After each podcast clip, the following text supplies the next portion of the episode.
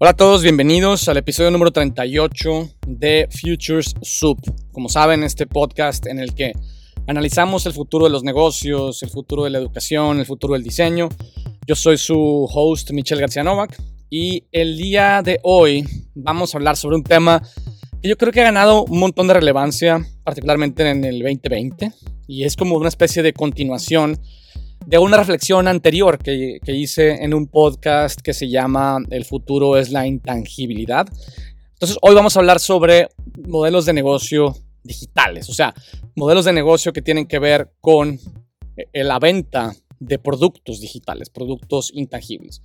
Entonces, yo creo que los productos digitales son el futuro eh, y el 2020 definitivamente es el año en el que se enmarca su potencial y su crecimiento, sobre todo pues ahora que las personas estamos encerradas en gran medida en nuestras casas y nuestra capacidad pues de interactuar con otras personas cara a cara es limitada, aunque claro, sí vemos algunos amigos, algunos familiares, pero definitivamente no con la frecuencia y la intensidad con la que lo hacíamos antes. Entonces, en este contexto de encierro, la interacción digital se vuelve más importante y en esa interacción digital los productos digitales se vuelven más importantes. Entonces, comencemos un poco, si quieren, eh, hablando acerca de qué es un producto digital y luego introduzco los tres principales temas que vamos a tocar en este episodio. Entonces, obviamente un producto digital pues es cualquier producto que se vende principalmente en línea y que no tiene una forma física, ¿no?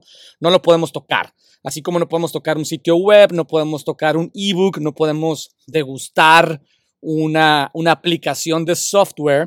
¿no? Los productos digitales pues vienen en múltiples, múltiples formas eh, y, y, viven en diferentes mundos digitales, que es algo de lo que quiero hablar un montón.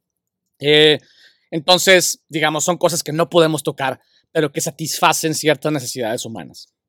El hecho de que ahora la interacción en canales digitales sea el principal medio por el cual nos conectamos con familiares, amigos y colegas, yo creo que definitivamente ha abierto los floodgates para la adopción masiva ¿no? de productos digitales, o por lo menos para que inicie la adopción masiva de productos digitales.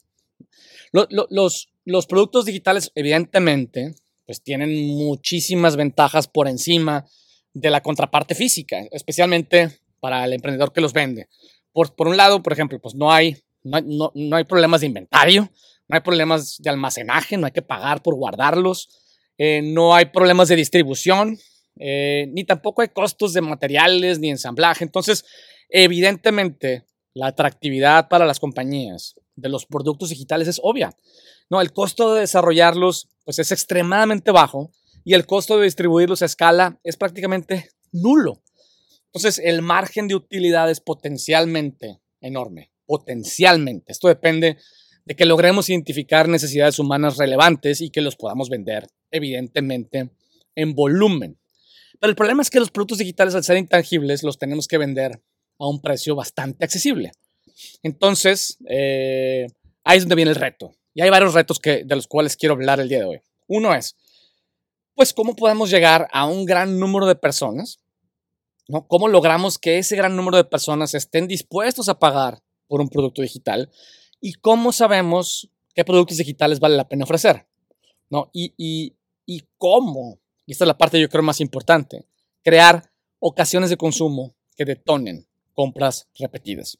Entonces, los tres temas que vamos a tocar el día de hoy tienen que ver con la creación de mundos digitales, la oferta digital, o sea, los productos digitales mismos, y, y, y la relación compañía-cliente, cómo está transicionando hacia una relación mucho más eh, de engagement continuo y mucho menos de transacciones, o sea, menos enfocada en la transacción y más enfocada en la relación. Comencemos hablando de mundos digitales y que creo que es el punto más importante del cual se desprenden los otros dos. Quiero, quiero empezar hablando de un ejemplo. A, inicios del, año, eh, L'Oreal, bueno, por lo menos al inicio de la pandemia, lanzó su primera línea de maquillaje digital y se llama Signature Faces. Entonces esta línea consiste pues básicamente en una serie de filtros como los que se usan en, Snapchat, ¿no?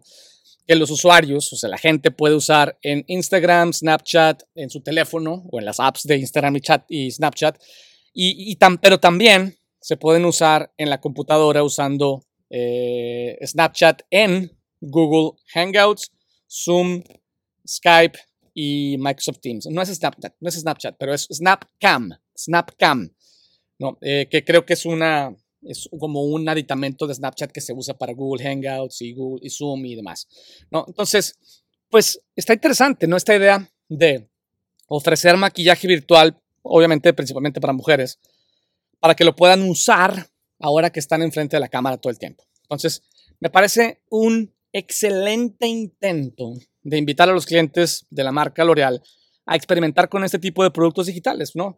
Sobre todo ya que el contexto, o sea, las circunstancias de interacción social le dan relevancia. Si eres mujer y vas a estar frente a una cámara todo el día en llamadas con tus jefes, colegas o clientes, pues quieres verte lo más presentable posible. No, yo que soy pelón, pues estaría bueno que vendieran pelo digital. Eh, entonces, en lugar de buscar contextos sociales en el mundo digital, como, como, como estos de Zoom y demás, eh, yo creo que algunos modelos de negocio, particularmente, como siempre lo he dicho, los videojuegos, han decidido crear su propio contexto social y, usan este contexto social para detonar la venta de productos digitales en la forma, o sea, bueno, para estas comunidades virtuales. Entonces, el problema es, para atraer a, una gran, a un gran número de personas a formar parte de una comunidad virtual, necesitamos, o de un mundo digital, necesitamos identificar un problema que un segmento del mercado esté buscando activamente resolver. Entonces, así como las mujeres están interesadas en, verse, y los hombres también, pero los hombres pues, prácticamente no nos maquillamos, ¿no? Eh, interesadas en verse bien en Zoom y en redes sociales, el segmento del mercado que juega videojuegos, como obviamente el ejemplo magno es Fortnite, están interesados en entretenerse. Pero más allá de eso, el éxito de este tipo de, de, plataformas, comunidades, porque para mí Fortnite más que un videojuego es una comunidad virtual, ¿no? Es que han logrado formar ¿no? una gran comunidad de gamers que busca atender diferentes niveles de necesidades de la pirámide de Maslow. ¿no? Básicamente, la gente que se acerca a una, a una comunidad o una plataforma o a un videojuego como Fortnite busca respeto. Busca autoestima, busca estatus, busca reconocimiento.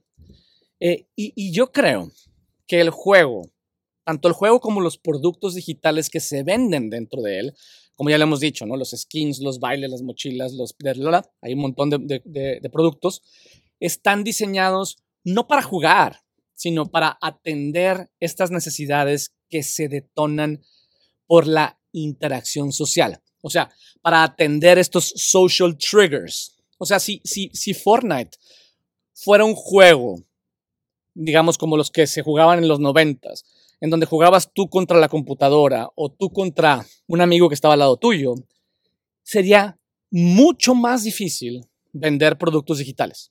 ¿Por qué?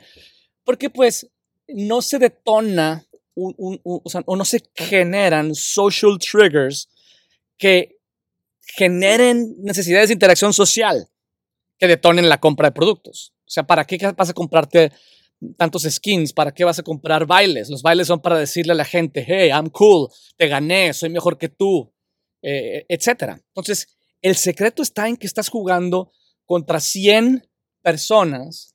Cada, cada juego de Fortnite juegas, juegas contra 100 personas de todo el mundo que, son anónimos para ti, muchos de ellos. Algunos de ellos son tus amigos también, eh, lo cual lo hace todavía más interesante. Entonces, eso es lo que genera estos social triggers.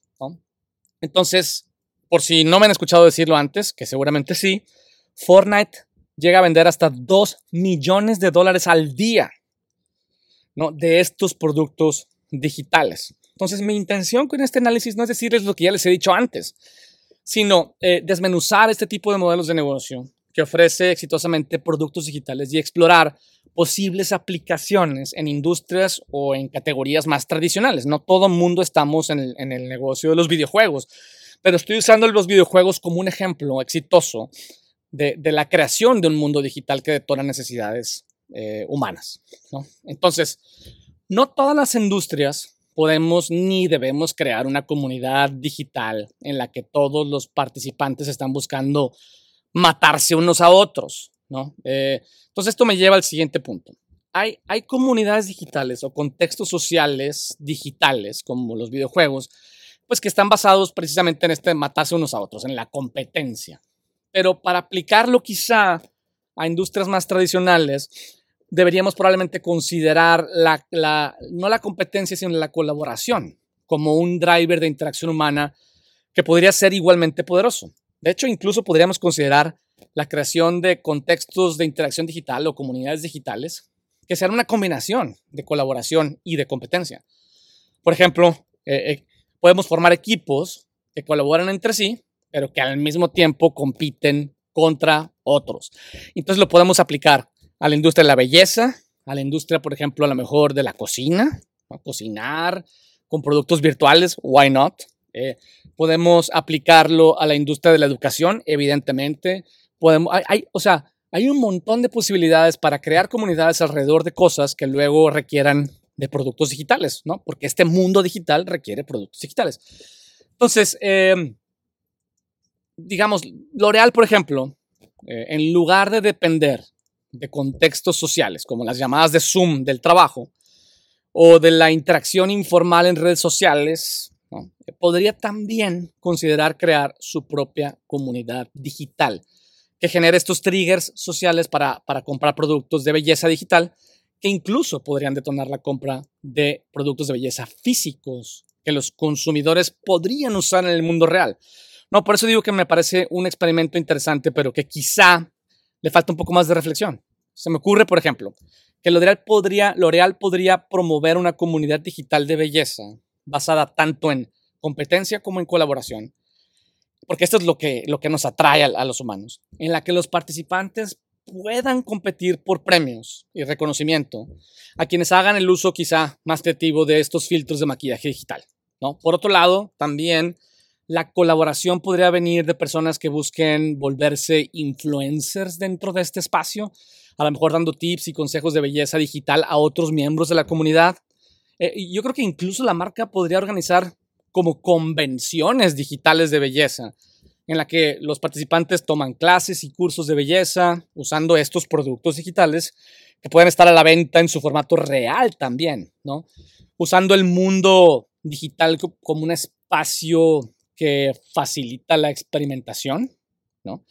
Eh, como una especie de, pues, como de espacio de prototipado en la que los consumidores pueden experimentar o eventualmente podrían estos experimentos traducirse a cómo se maquillan en el mundo real. ¿no? Una vez que se sientan cómodos con un look que han creado y refinado con ayuda de estas comunidades digitales, podrían después eh, aplicarlos en su, vida, en su vida real. Entonces, ¿por qué es tan importante identificar o, mejor aún, yo diría, crear contextos de interacción social para, para desarrollar y vender productos digitales? Pues yo creo que porque así como los humanos compramos productos físicos para atender necesidades que enfrentamos en nuestra vida cotidiana en el contexto real, físico, normal, pues comenzamos a comprar cada día más productos digitales en la medida en la que pasamos más tiempo interactuando en una vida digital paralela a la vida análoga. Entonces, la, la forma en la que Fortnite ha logrado crear, fíjense, una comunidad de 300 millones, 350 millones de gamers a nivel global, ¿no? O sea, básicamente es, es un país entero lo que tienen allá adentro. ¿no? Entonces, por un lado es porque el producto es muy bueno, pero segundo es porque el juego es gratuito. O sea, pertenecer a la, a la comunidad es gratuito. ¿no? Su estrategia ha sido crear el mundo digital que cualquiera puede pertenecer gratuitamente y se puede jugar desde cualquier plataforma, ya sea desde una computadora, o desde cualquier consola de videojuegos, lo cual lo hace accesible a cualquier persona. Eh, y, ese es gran, en gran medida el éxito. ¿no? Han podido crear una gran, gran comunidad, pero obviamente porque el producto es muy bueno y porque es gratuito. Entonces, la primera pregunta con la que yo los quiero dejar el día de hoy es, ¿cómo podríamos, ya sea, identificar o crear o fomentar una comunidad digital en nuestro negocio o en nuestra industria que atienda problemas relevantes para un grupo o para un segmento del mercado y que genere los contextos y las oportunidades de interacción social para vender productos digitales que atiendan esas necesidades de interacción de esa comunidad. ¿no? Esa es una primera pregunta. Por eso uso el ejemplo del L'Oreal como un ejemplo extremo eh, y también porque la, moda y la belleza están comenzando a ver estos mundos digitales, como los videojuegos, como un mercado, ¿no? Porque es un mundo, básicamente. Por eso Louis Vuitton este, no, se empezó a, colaborar con, con Legends of the Fall. Soy malísimo para los, para los videojuegos, pero eh, no me acuerdo cómo se llama este, este World of Legends, algo así, este videojuego, pero bueno, X, la moda está empezando a voltear a ver estos contextos digitales precisamente por eso. ¿no? Y esto nos lleva al segundo punto, al punto de las necesidades digitales, que ya medio las empecé a esbozar en este primer argumento. Entonces, yo digo que, eh, como les decía, en el mundo digital, al igual que en el mundo real, las personas tenemos diferentes tipos de necesidades. Y una, una forma simple de clasificarlas, que ustedes me han escuchado decir antes, son necesidades de tipo funcional, de tipo emocional y de tipo social. Y una forma que es también, yo creo, simple de explicar esta clasificación de necesidades es usando la típica y tradicional pirámide de necesidades de Maslow. Entonces, si ustedes han visto alguna vez la pirámide de Maslow, en la parte inferior de la pirámide están las necesidades fisiológicas, las básicas que tenemos, alimentarnos, resguardarnos, reproducirnos, mantenernos saludables, etc. Entonces, bueno, o sea, ah, digamos que no podemos alimentarnos digitalmente ni resguardarnos digitalmente, pero sí podemos, no necesariamente reproducirnos, pero a lo mejor conseguir conocer gente nueva, potenciales parejas digitalmente. Podemos mantenernos saludables, pues quizá podemos eh, promover la salud, eh, etcétera, ¿no? Entonces, pero son necesidades básicas. Generalmente, los atributos y beneficios funcionales que tienen los productos, físicos o no físicos, atienden este tipo de necesidades. Son extremadamente importantes, pero son básicas. Entonces, los modelos de negocio digitales, ¿no? como Fortnite, etcétera, han sido exitosos en atraer un gran número de personas, principalmente porque tienen porque atienden muy bien la parte funcional del juego en términos de la calidad gráfica, la mecánica del juego, etc. Pero a diferencia de los juegos de consola, las funcionalidades básicas del juego son gratuitas. ¿no? Y no es un freemium, porque lo interesante es que no tienes que pagar por armas, no tienes que pagar por cosas que te ayudan a jugar el juego. Solamente pagas por cosas que te ayudan a interactuar. O sea, la parte media de la pirámide de Maslow muestra necesidades de tipo social, que, que, o sea, que tratan de cómo nos queremos ver, cómo, buscamos interactuar, cómo nos queremos posicionar ante diferentes grupos sociales a los que pertenecemos. Y aquí, aquí se muestran, por ejemplo, necesidades como nuestra necesidad de tener amistad, intimidad, familia, conexión personal, estima, estatus, reconocimiento. ¿no? Esta es la parte que podemos capitalizar en los, en los modelos de negocio digitales. O sea, regalamos la parte funcional para atraer a un gran número de participantes y crear un mundo digital y vendemos soluciones que atiendan las necesidades sociales, ya sean de competir o colaborar, que se generan al crear un contexto de interacción digital. O sea, lo interesante de esto es, creamos el mundo y luego vendemos los productos. Por ejemplo, desde un punto de vista funcional, L'Oreal podría, no sé, regalar los cursos y asesoría de belleza en una comunidad digital y vender productos de maquillaje tanto digital como físicos. Otro escenario sería el opuesto. Que L'Oreal regale los productos de maquillaje digital y cobre por la asesoría y los cursos de belleza. Pero yo creo que quizá el mejor escenario para una compañía como L'Oreal es eh, el que regale tanto las clases de belleza como los productos digitales y venda la versión física de los, de los productos digitales que más te gusten. ¿no? Entonces se crea este mundo en donde aprendo a usar eh, estos, estos, estos productos digitales, los uso en mi vida digital, pero también los compro para usarlos en mi vida análoga, en mi vida real. Entonces, de igual forma, esta plataforma de belleza podría tener diferentes modalidades que podrían ir desde nivel básico hasta nivel profesional y de nivel experimental a lo fantástico, dependiendo de tus intereses, o sea, dependiendo de cuál sea el driver que te lleva al mundo del maquillaje. Hay personas que se acercan a la plataforma o se podrían acercar a esta plataforma que estoy yo aquí inventando para atender o para aprender tips básicos de belleza muy básicos. Otros quizá que se dediquen profesionalmente al tema eh, podrían hacerlo para aprender a nivel profesional. Quizá lo hagan otros, no, no tanto a nivel profesional, sino porque les gusta experimentar con looks más atrevidos y otros lo hagan a, nivel, casi a nivel cosplay, ¿no? Borrando la línea entre la realidad y la fantasía. Entonces, podría haber cuatro diferentes mundos dentro de esta plataforma. En cada una de las modalidades, L'Oreal podría organizar competencias de maquillaje e incluso, pues, gamificar la interacción entre los miembros, ¿no? El tema es que al crear mundos digitales se generan necesidades sociales que se pueden atender con productos digitales que atiendan esas necesidades. O sea, el mundo o plataforma digital es gratuita y atrae miembros y la interacción entre esos miembros detona necesidades que se pueden atender comprando productos digitales y en este caso, de mi ejemplo, igual también pueden ser físicos. Entonces, la segunda pregunta que yo quiero que nos hagamos es, ¿qué tipo de productos podríamos desarrollar y vender para ayudar a los miembros de esta comunidad que podríamos crear a interactuar de forma satisfactoria y, satisfacer sus necesidades de pertenencia, estatus, amistad, estima, etc. Porque creo que son los drivers eh, interesantes que, detonan compras en el mundo real. Entonces, ese es el segundo tema. ¿no? Primero es crear el mundo digital. Segundo, crear los productos para ese mundo digital. Regalar la pertenencia al mundo digital. Cobrar por los productos digitales. Pero el tema es este.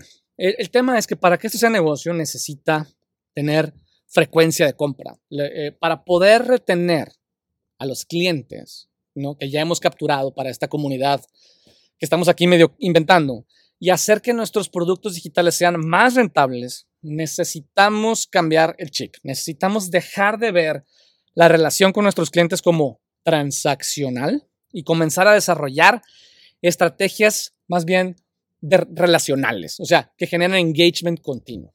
¿no? De hecho, me encontré por ahí una, una información interesante que dice, hay una compañía que se llama Gravy, es una plataforma eh, y es un software ¿no? que ayuda precisamente a retener y recuperar clientes. Y lo que ellos dicen es que si, si lográramos como compañías retener a nuestros clientes en un 5% más, nuestra rentabilidad podría aumentar hasta un 95%. O sea, retener clientes es muy rentable. Por otro lado, dice que adquirir clientes nuevos es cinco veces más caro que retener a un cliente ya existente. Por eso, las empresas necesitamos comenzar a balancear mejor nuestro esfuerzo entre adquisición y retención de clientes y cambiar el punto de vista de transaccional a relacional. Entonces, la diferencia entre un punto de vista transaccional y uno de engagement continuo va definitivamente más allá del tema ideológico. No, es una fórmula operativa completamente distinta. El approach transaccional, pues es más familiar a, todos nosotros porque tradicionalmente así hemos operado nuestros negocios. Y creo que desde el punto de vista con el que más comúnmente operamos eh, cualquier negocio en el mundo físico. ¿Qué es lo que hacemos? Diseñamos un producto y buscamos venderlo a la mayor cantidad de personas posibles. En, esta economía del mundo de productos físicos, esto pues hace sentido porque el costo de desarrollar y producir y distribuir productos físicos es alto. ¿no? Para poder ofrecerlos a un precio atractivo necesitamos producirlos en alto volumen, lo cual genera ese problema de inventario que les decía y, y, el promover esta transaccionalidad nos ayuda a darle rotación a ese inventario. Pero el problema es que promueve una relación de, de corto plazo con nuestros clientes. Pero en un mundo, eh, digamos, de productos digitales, el costo de desarrollo de nuevos productos es bajo y el costo de reproducción y, distribución de este producto es prácticamente nulo. Entonces, esta economía digital nos permite cambiar el enfoque de la transacción a la relación, ¿no? Dado, como decía, que adquirir un cliente nuevo es cinco veces más caro que venderle a un cliente actual, hace sentido en un mundo de los productos digitales el combinar el enfoque transaccional, o sea, atraer clientes nuevos, porque eso es importante, pero combinado con el enfoque relacional que busca extender la relación con el cliente de forma indefinida. Pero esto implica un enfoque operativo distinto. O sea, en lugar de desarrollar un producto y venderlo muchas veces, el enfoque de engagement continuo consiste en desarrollar productos de forma constante que mantengan a un número definido de clientes enganchados de forma continua. ¿no? Esto yo diría es particularmente importante en el mercado latinoamericano, en el que pues, la clase media no es tan grande como en los países más desarrollados. Y entonces, digamos, no hay un número tan grande de clientes que podemos adquirir. Entonces la estrategia requiere retener, ¿no? O sea, el estar lanzando nuevos productos de forma consistente es más rentable eh, que lanzar un producto y venderlo en alto volumen. Y también, yo diría, dependiendo de nuestro perfil y de nuestras preferencias, puede incluso ser más enriquecedor y más divertido, especialmente para las personas de perfil creativo. ¿Por qué? Pues porque el reto siempre es nuevo, siempre interesante, nos mantiene aprendiendo y creciendo a nivel personal como profesional, tanto a los emprendedores como a los clientes. Entonces, desde esta perspectiva, podemos adoptar un approach eh, más como el de las series de televisión. A nivel macro, podemos anualmente pensar en nuestra operación como una temporada en la que lanzamos diferentes productos, o sea, o episodios, en la que los mismos elementos, como en las series son los personajes, interactúan de forma distinta, proveyendo al mismo tiempo familiaridad, pero novedad, ¿no? Detonando, por lo tanto, engagement continuo, ¿no? Por eso yo diría que todos los modelos de negocio de productos digitales requieren la creación de una comunidad o un mundo en el que nuestros clientes puedan tener interacciones de valor gratuitamente, la creación de productos digitales que facilita esa interacción es importante y un enfoque de lanzar productos y eventos que fortalezcan el sentido de comunidad constantemente y mantengan esa interacción interesante y fresca todo el tiempo para que la gente siga regresando y regresando, interactuando y evidentemente comprando cosas nuevas para seguir facilitando esa interacción. Entonces, la, la, última pregunta con la que los quiero dejar es, ¿cómo podemos hacer que la experiencia sea nueva y diferente cada vez que los miembros de esta comunidad que estamos creando, esta comunidad digital, interactúan con nuestra plataforma de productos y servicios? ¿no? Y ese es el modelo de negocio de los productos digitales. Ese es el modelo que siguen particularmente los videojuegos, que son quienes están llevando la delantera en este tema, pero que definitivamente no son eh, los únicos. Son son el ejemplo a seguir, ¿no? Crear mundos, lanzar productos y tener una relación constante con nuestros clientes que nos mantenga siempre creando valor y que nos mantenga siempre capturando el valor en la forma de la compra de estos productos digitales. Muy bien, pues eh, pienso hacer un último podcast al final del 2020 tratando de encontrar algunas lecciones interesantes de, del 2020. Espero que no sean tan, tan, tan típicas como las que quizá van a encontrar en otros canales.